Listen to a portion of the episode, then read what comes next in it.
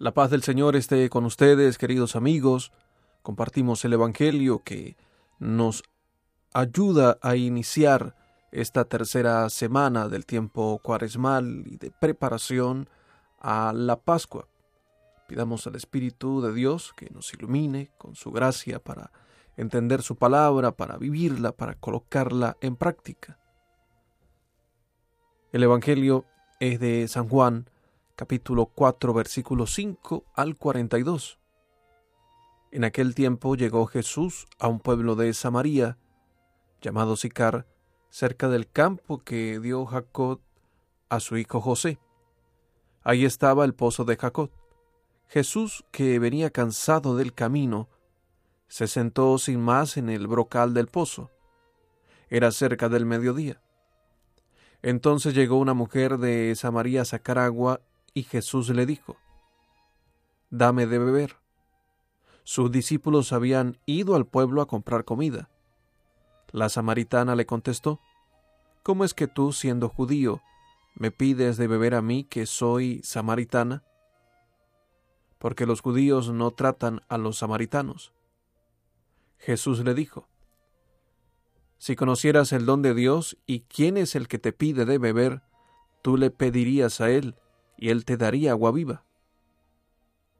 La mujer le respondió, Señor, ni siquiera tienes con qué sacar agua y el pozo es profundo. ¿Cómo vas a darme agua viva? ¿Acaso eres tú más que nuestro padre Jacob, que nos dio este pozo, del que bebieron él, sus hijos y sus ganados? Jesús le contestó, El que bebe de esta agua vuelve a tener sed pero el que beba del agua que yo le daré, nunca más tendrá sed. El agua que yo le daré se convertirá dentro de él en un manantial capaz de dar la vida eterna.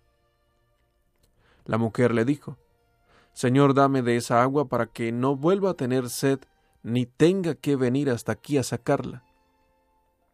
Él le dijo, Ve a llamar a tu marido y vuelve. La mujer le contestó, No tengo marido. Jesús le dijo, Tienes razón en decir no tengo marido. Has tenido cinco y el de ahora no es tu marido. En eso has dicho la verdad. La mujer le dijo, Señor, ya veo que eres profeta. Nuestros padres dieron culto en este monte y ustedes dicen que el sitio donde se debe dar culto está en Jerusalén. Jesús le dijo, Créeme, mujer, que se acerca la hora en que ni este monte ni en Jerusalén adorarán al Padre. Ustedes adoran al que no conocen. Nosotros adoramos lo que conocemos, porque la salvación viene de los judíos. Pero se acerca la hora, y ya hasta aquí, en que los que quieran dar culto verdadero adorarán al Padre en espíritu y en verdad, porque así es como el Padre quiere que se le dé culto. Dios es espíritu, y los que lo adoran deben hacerlo en espíritu y en verdad. La mujer le dijo, Ya sé que va a venir el Mesías, es decir, Cristo. Cuando venga, Él nos dará razón de todo. Jesús le dijo, Soy yo el que habla contigo.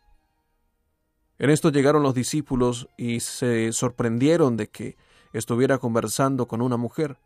Sin embargo, ninguno le dijo, ¿qué le preguntas o de qué hablas con ella?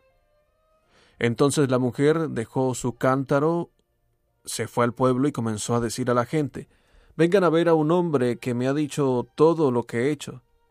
¿No será este el Mesías?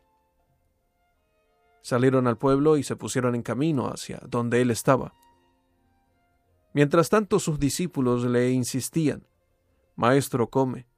Él les dijo, Yo tengo por comida un alimento que ustedes no conocen.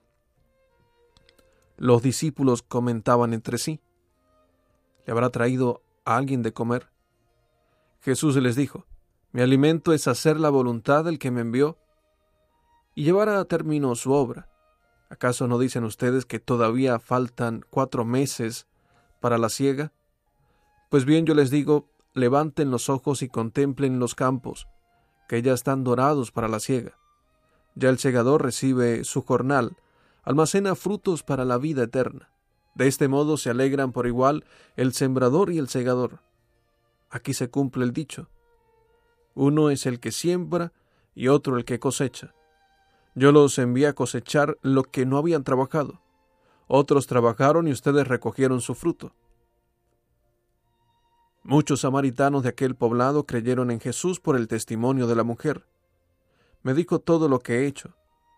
Cuando los samaritanos llegaron a donde él estaba, le rogaron que se quedara con ellos, y se quedó allí dos días. Muchos más creyentes escucharon su palabra y decían a la mujer, ya no creemos por lo que tú nos has contado, pues nosotros mismos lo hemos oído y sabemos que Él es, de veras, el Salvador del mundo. Palabra del Señor. Y es la palabra del Señor que nos invita a ir más allá, a encontrar a la otra persona, el encuentro de Jesús con la mujer samaritana muestra cómo Jesús derrumba las barreras de aquello que no nos permite encontrarnos, eh, ideologías, eh, pensamientos, eh, culturas, sectarismos. Los judíos no trataban a los samaritanos. Y tanto así que ella misma, la samaritana, se sorprendió Tú que siendo judío me pides de beber a mí, que soy samaritana.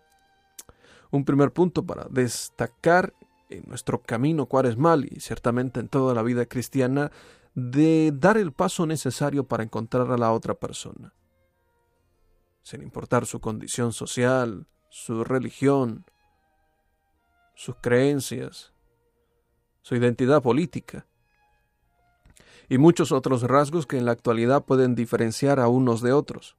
El ir, el encontrarse, el atreverse a ofrecer la ayuda y el atreverse también a pedir. Fue Jesús el que le dijo dame de beber.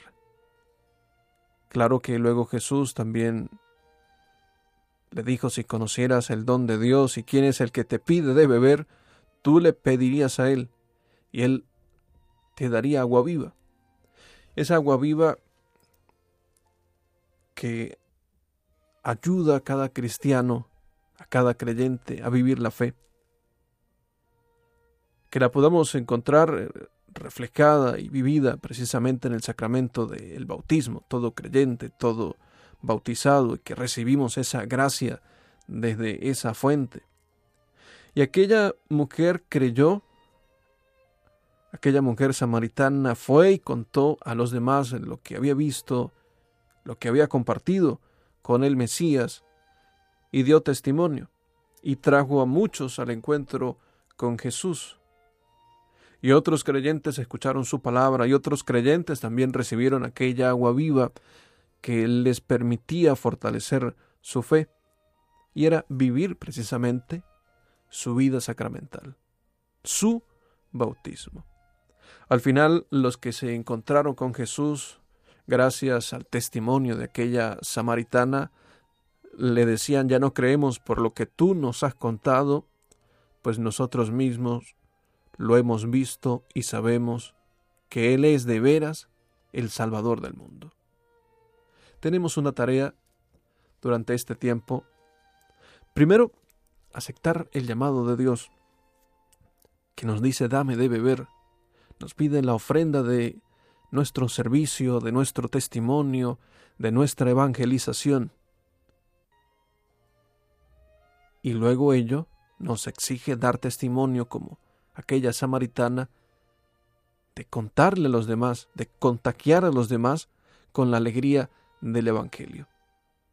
Que así nosotros también, con esta agua viva del Evangelio de Jesús, llenemos nuestra vida y demos testimonio de él. Que Dios les bendiga.